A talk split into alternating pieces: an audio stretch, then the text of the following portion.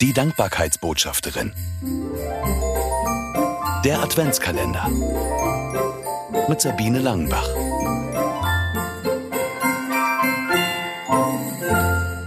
Zweiter Dezember. Zu spät. Herz und Schnauze. Seine Berliner Herkunft war auch nach Zeiten im Ausland und der langjährigen Pfarrstelle in Dortmund unüberhörbar. Für mich, den Teenager, der in Berlin aufgewachsen war und jetzt im Ruhrport lebte, klang das vertraut nach alter Heimat, wenn der Pfarrer im Konfirmandenunterricht über Gott und die Welt erzählte. Sofort nach der Konfirmation arbeitete ich im Kindergottesdienst mit und durfte plötzlich Jürgen zu ihm sagen. Das fiel mir erst schwer. Er war ja für mich eine Respektsperson. Aber durch seine herzliche Art und weil ich von ihm trotz meiner Jugend als vollwertiges Teil des Teams angesehen wurde, ging mir das Du schneller von den Lippen als gedacht.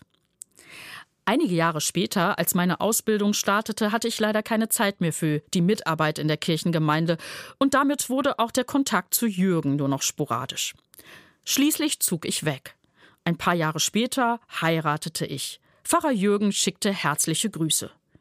Wir trafen uns nur noch zu traurigen Anlässen, der Beerdigung meiner Mutter und der meiner Großeltern. Danach war dann ganz Funkstille. Ich hatte so viel mit Familie, Radio und Ehrenamt um die Ohren, dass ich jahrelang gar nicht mehr an meinen alten Konfirmationspfarrer gedacht habe. Das änderte sich im Mai 2022. Warum? Wieso mir Jürgen in den Sinn kam, kann ich gar nicht mehr sagen. Plötzlich hatte ich das Bedürfnis, mich nach all den Jahren endlich mal bei ihm zu melden und vor allem mich dafür zu bedanken, dass er mich als Teenager ernst genommen hat und mir etwas zugetraut hat. Das war extrem wichtig für mein Selbstbewusstsein. Es war die Grundlage für meine weitere Entwicklung, privat und beruflich. Ich wusste, dass er seit Jahren im Ruhestand war und mit seiner Frau immer noch in Dortmund lebte. Also gab ich seinen Namen bei Google ein und fand seine Todesanzeige. Er war 2020 im ersten Corona-Jahr gestorben.